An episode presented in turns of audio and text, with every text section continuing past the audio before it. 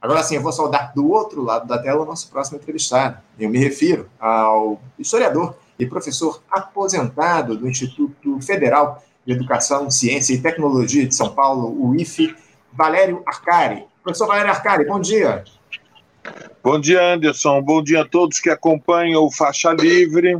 Pois é, aposentado, como você sublinhou com, com força mas, mas mais ativo do que nunca no debate público, Valério. E essa é uma das grandes questões, e é por isso que você traz, a gente traz você aqui para conversar com a gente, a relevância dos teus comentários, o, o, o, Valério. E a gente queria falar contigo a respeito do lançamento do seu livro, porque nesses últimos anos o Brasil ele se viu aí em meio a uma encruzilhada com as ameaças de uma horda autoritária de extrema-direita alimentada por um sentimento antipolítica muito arraigado na sociedade. Eu diria mais do que isso, a impressão que dá, Valério, é de que estamos dentro de um labirinto. É evidente que eu não estou me utilizando desse termo para é, à toa, né? Eu evidentemente quero me remeter, remeter ao lançamento que você fará nesta quinta-feira aqui no Rio de Janeiro do seu mais novo livro, O Labirinto Reacionário, pela Usina Editorial mas você discorre em forma de artigos sobre os acontecimentos recentes da história do nosso país, essa extrema-direita que avançou com o bolsonarismo. Eu queria começar por isso, Valério. Como é que você descreve esse labirinto na obra que você vai autografar amanhã, a partir das 18 horas, no Espaço Resistência, aqui no centro do Rio de Janeiro? Olha, eu penso que um labirinto é uma, é uma armadilha que a história nos colocou é, ou, ou, seja, é, o, o, Brasil ele vive permanentemente ao longo destes sete anos uma, um conflito dramático sobre os seus destinos, Anderson.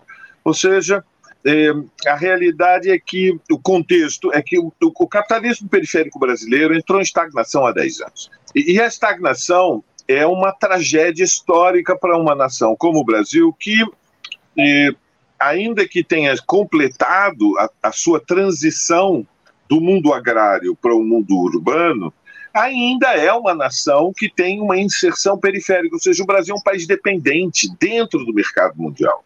Ou seja, é, nós somos uma sociedade que realizou em 50 anos uma passagem histórica que os países centrais eh, que constituíram os imperialismos modernos e contemporâneos, realizaram em 500 anos, Anderson.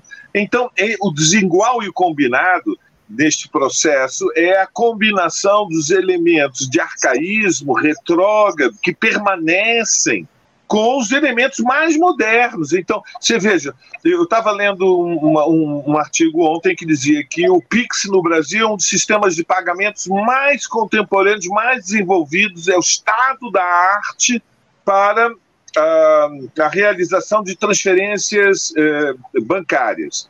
Ao mesmo tempo em que nós temos metade da população brasileira que não tem pleno acesso ao saneamento básico, ao mesmo tempo que nós temos 6 milhões de pessoas que não têm acesso à casa própria, ao mesmo tempo que nós temos 9 milhões de desempregados, 40, 4 milhões de desalentados, 30 milhões em condições de subnutrição. É o desigual e combinado. Né? Nós temos o PIX e os arcaísmos que fazem que haja realidades sociais próprias da África subsaariana. Então, é neste contexto que, nos últimos sete anos, nós assistimos a uma inversão da relação social de forças e o surgimento de uma corrente extrema-direita, dividida em várias alas, com muitas componentes, mas que tem eh, no seu centro uma, uma tendência neofascista. É o fascismo do século XXI que é, é o bolsonarismo. E, e, esta corrente política, ela responde a, é, a, uma, é, a um projeto histórico é, que é fundamentalmente impor uma derrota estrutural à classe trabalhadora e a todos os oprimidos, ou seja, a, a, luta de classe, depois de 10 anos de estagnação, 10 anos andando de lado, 10 anos em que o PIB per capita não se move, 10 anos em que todas as expectativas de, de uma. Eh, de uma mobilidade social, de redução da desigualdade, enfim, eh, de que os problemas se resolvam numa palavra, Anderson. Tudo isso foi frustrado. Então surge uma extrema-direita que tem um projeto, mas esse projeto exige a derrota histórica da classe trabalhadora, que é a coluna vertebral da luta eh, popular no Brasil. E, e em que consiste esse projeto? Uma inserção do mundo que permita atrair capital estrangeiro. É, aproveitando os conflitos entre os Estados Unidos e a China. Ou seja, não é difícil de compreender que o volume de capitais que se dirigiram para a China nos últimos 25, 30 anos não vão continuar indo no mesmo, no mesmo fluxo. E, portanto, há uma enorme massa de capitais, Anderson, no mundo que buscam valorização, que precisam se objetivar em alguma é, forma de, de, de, produção e que, e que deixaram de ter na China o seu destino. Uma parte deles, importante nos centros imperialistas, vão ser internacionalizados, porque já vimos agora com a guerra na Ucrânia a fratura do mercado mundial, e, portanto, é, em muitos aspectos, a busca por soberania é, vai exigir internalização de capitais, ou seja, capitais britânicos que vão ser internalizados dentro da ilha, capitais franceses vão ser internacionalizados dentro da ilha. Nós estamos vendo eh, o, todo o esforço do governo Biden eh, para recuperar o controle de cadeias produtivas que tinham sido muito internacionalizadas e, em grande medida, externalizadas para outras regiões, mas ainda assim, a aposta da fração burguesa que eh, se inclinou na direção do bolsonarismo é que uma parte deste entesouramento mundial pode ser capturado pelo Brasil desde que as condições da valorização, Anderson, sejam especialmente favoráveis. E para isso é preciso reduzir custos no Brasil, e para reduzir custos é necessário, em primeiro lugar, é, garantir que, que a valorização do capital é mais acelerada, ou seja, a extração de mais-valia é mais alta é preciso conter as reivindicações da classe trabalhadora, operárias e populares. E este, é, é, é neste contexto que eu vejo o labirinto, Anderson. Eu vejo, nós entramos no labirinto porque, é, em grande medida, a, a, a, classe burguesa sabe o que quer, ou seja, os capitalistas têm um projeto para o país, é, e o nosso campo, né, o campo da esquerda, o campo popular, não tem muita clareza de qual é o projeto para o país. Quer dizer, aqui há um conflito terrível, Anderson, que é que é, é que nós lutamos é, um pouco à deriva. A gente resiste, mas anda, estamos um pouco perdidos. E isso é, é o que me inspirou para a imagem do labirinto. Né? Você sabe que o labirinto são aqueles corredores que, dentro dos quais nós nos sentimos angustia, angustiados e perdidos. Anderson.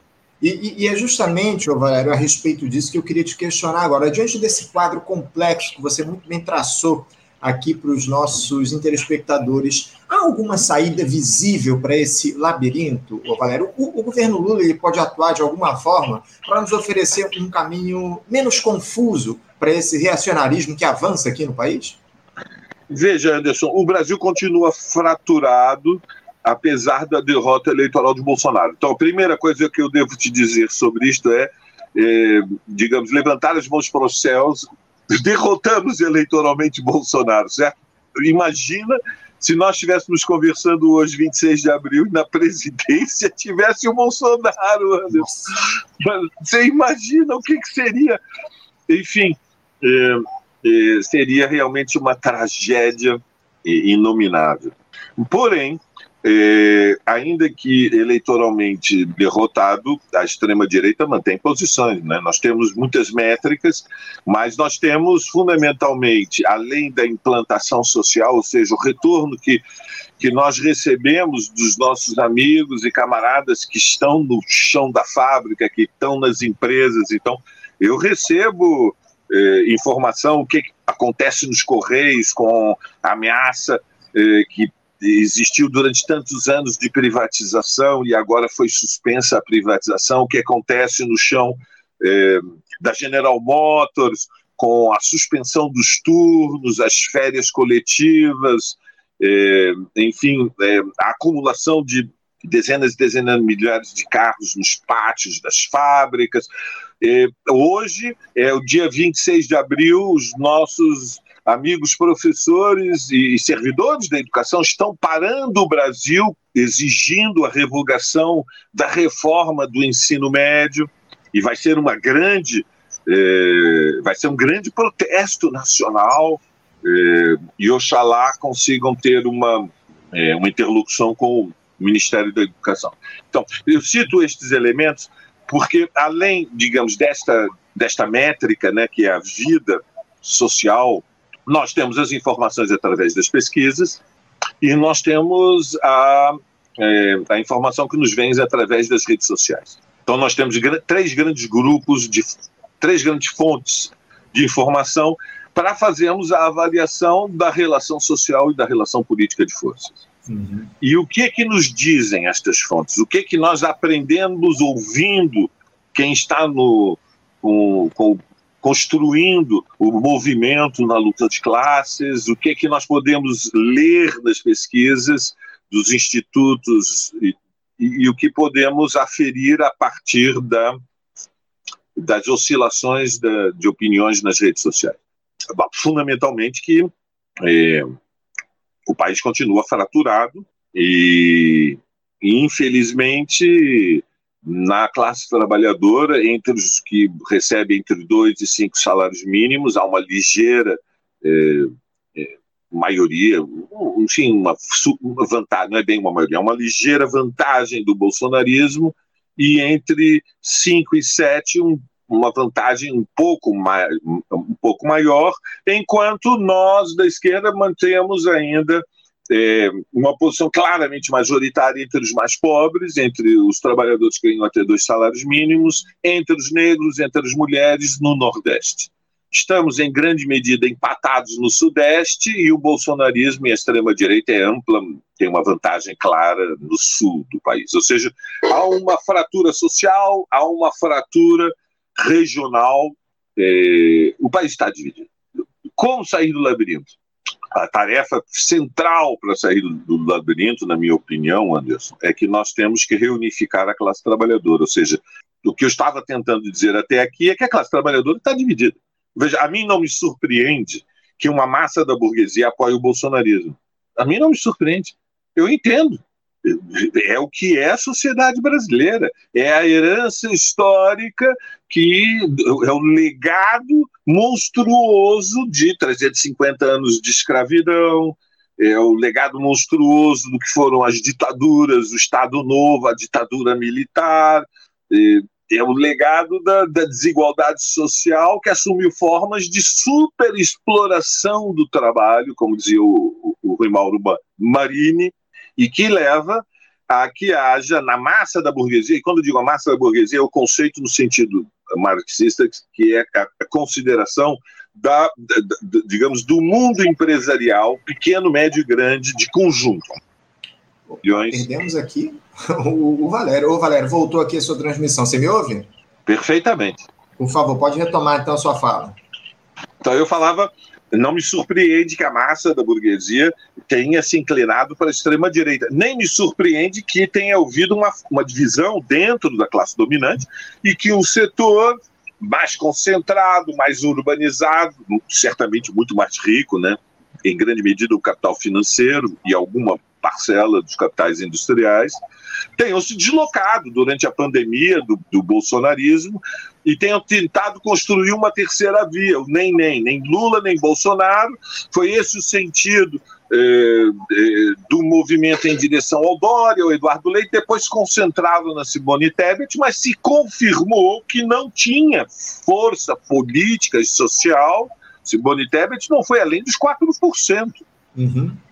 Só para nós lembrarmos, eh, no primeiro turno de 2006, a Luiz Helena, pelo PSOL, superou os 6 milhões de votos. Teve mais votos que a Simone Tebet. O PSOL, em 2006, Anderson. Só para nós entendermos em que medida este, digamos, esta tendência política era é minoritária.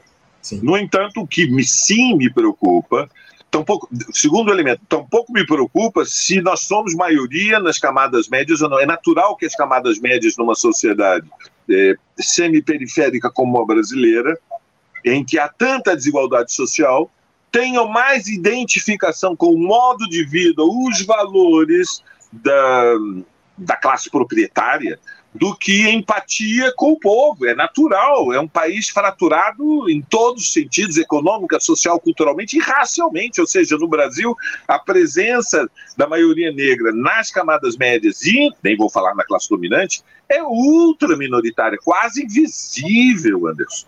Então, não me surpreende que as classes médias nós estamos falando de pequenos proprietários, nós estamos falando de segmentos assalariados, mas de alta escolaridade que cumprem funções executivas, seja no setor privado, seja no setor público, ou seja, são gerentes, são chefes, são, são aqueles que têm autonomia de decisão. Né? Uhum. E, e, não me surpreende, portanto, esteja dividido. É, fico alegre quando eu percebo que pelo menos uma parte das camadas médias procuram empatia, procuram manter é, um vínculo são sensíveis às reivindicações da classe trabalhadora, da classe operária e do povo pobre. O drama nosso é a classe trabalhadora.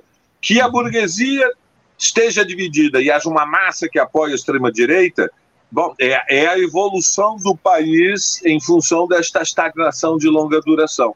Que as camadas médias sejam conservadoras e acomodadas, eh, e em função dos privilégios que usufruem ao viver numa sociedade como o Brasil se inclinem eh, na direção dos capitalistas eh, não deveria nos surpreender. Não vai, não vai ficar muito melhor. Pode melhorar um pouquinho, Anderson, mas não vai ficar muito melhor. Entretanto, o drama é a classe trabalhadora. Quer dizer, o drama é você.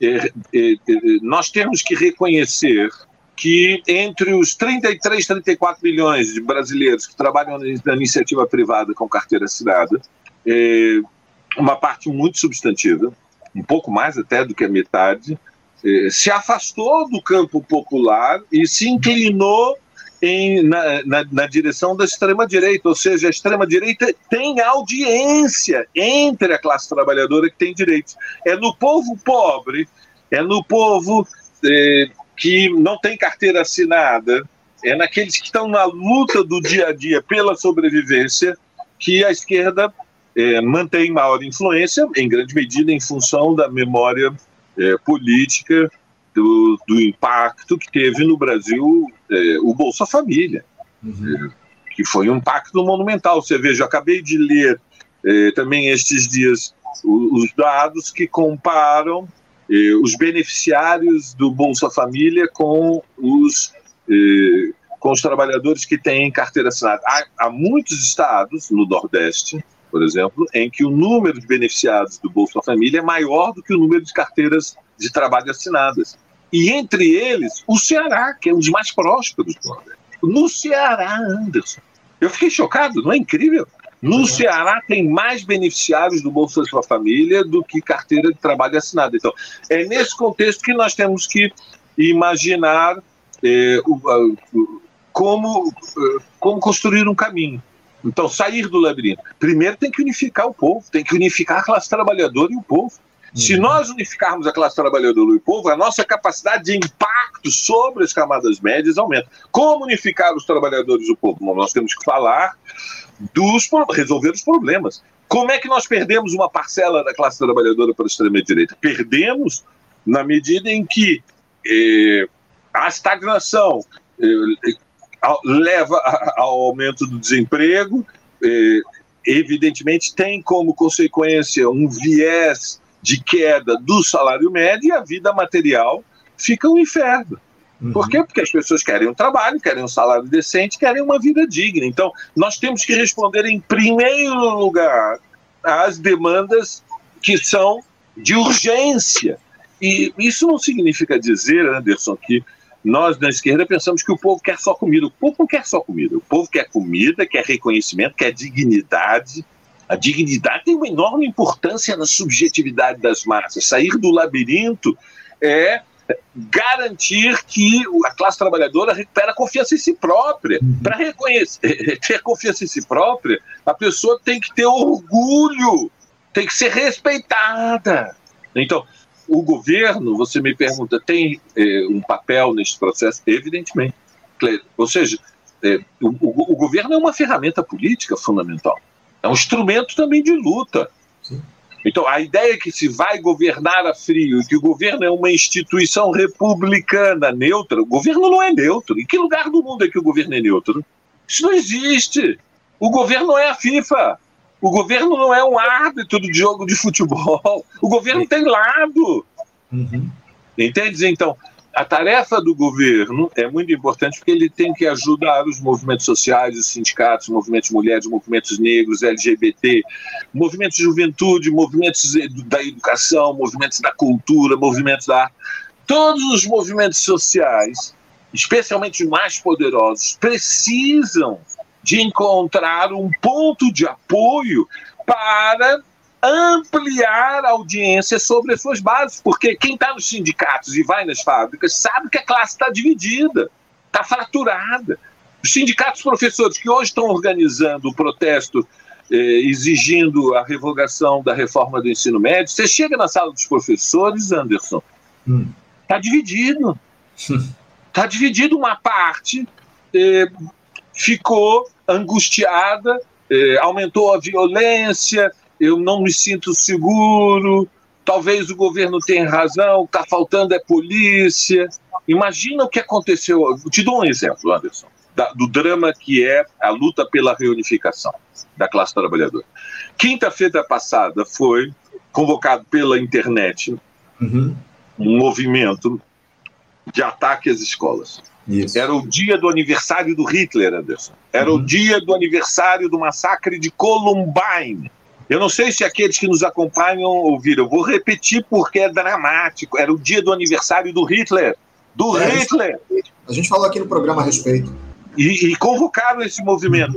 E, e, uma parcela imensa em São Paulo, não sei como foi no Rio de Janeiro, uma parcela imensa, Anderson, não enviou os filhos para escolas. A juventude não foi.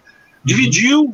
Então, este grau de insegurança, ele é construído pela extrema-direita e depois ele é capitalizado pela extrema-direita, ou seja, são eles que fazem as ameaças e depois são eles que capitalizam. É Por que capitalizam? Porque, evidentemente, a demanda que surge diante deste grau de insegurança é mais polícia. Entendo. Quer dizer, é a ideia de que a força se combate com a ameaça de tiros se combate com tiros. Uhum. O, o, o Valério, então, este é o drama.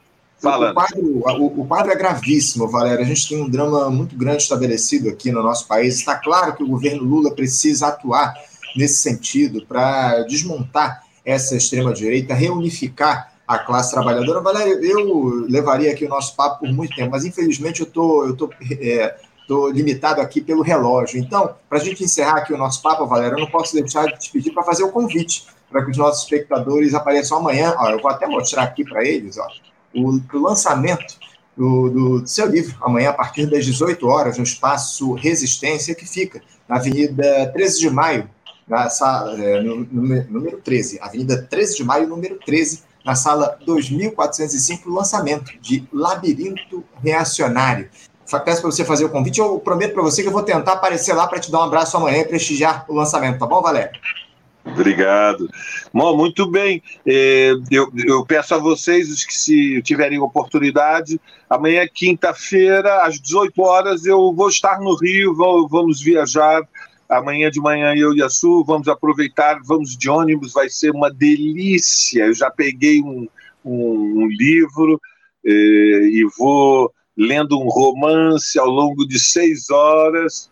E, e, bom, devemos chegar até às quatro da tarde. Às seis já estaremos aí, é fácil, 13 de maio, 13, é ali pertinho da Cinelândia, lançamento eh, do Labirinto Reacionário. Eu proponho, eu proponho, não, eu prometo que vou amanhã eh, eh, contar duas ou três histórias que permaneceram até hoje em segredo, são dos segredos da esquerda brasileira. Então, quem aparecer vai poder é, se divertir.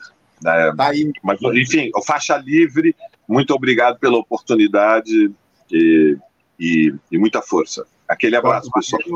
O Valério incentivando aqui para que os nossos espectadores sejam amanhã o lançamento do livro dele, O Labirinto Reacionário, pela usina editorial, amanhã na Avenida 13 de Maio, número 13, na sala 2405, a partir das 18 horas, no centro da cidade aqui do Rio de Janeiro. Inclusive, eu quero, eu quero dizer aqui a vocês que a gente vai sortear em breve um exemplar do livro do professor Valério Arcari aqui no nosso programa. Então fiquem acompanhando aqui o nosso Faixa Livre para vocês concorrerem a esse sorteio. Valério, mais uma vez eu quero te parabenizar pelo lançamento do livro e, se, se for possível, eu vou fazer de tudo para estar amanhã contigo, prestigiando o lançamento e eu te dou um abraço aí. Tá bom, Valério? Obrigado pela tua participação. Bom dia e um ótimo lançamento para você amanhã. Valeu, Anderson. Aquele abraço. Um abraço forte. Até a próxima. Conversamos aqui com Valério Arcari. Valério Arcari, que é historiador professor aposentado do Instituto Federal de Educação, Ciência e Tecnologia de São Paulo, o IFE, e comentarista histórico nosso aqui no Faixa Livre, que lançará amanhã o livro dele, esse mais novo livro do Valério Arcaio, O Labirinto Reacionário, lançado aí pela, pela Usina Editorial, amanhã, uma, aqui no Rio de Janeiro, um evento lá na, que vai se realizar na Avenida 13 de Maio, número 13, sala 2405, ali na, na, entre Carioca e a Cinelândia, enfim um imperdível para que vocês, telespectadores, compareçam lá na, no lançamento do livro do professor Valério Arcari.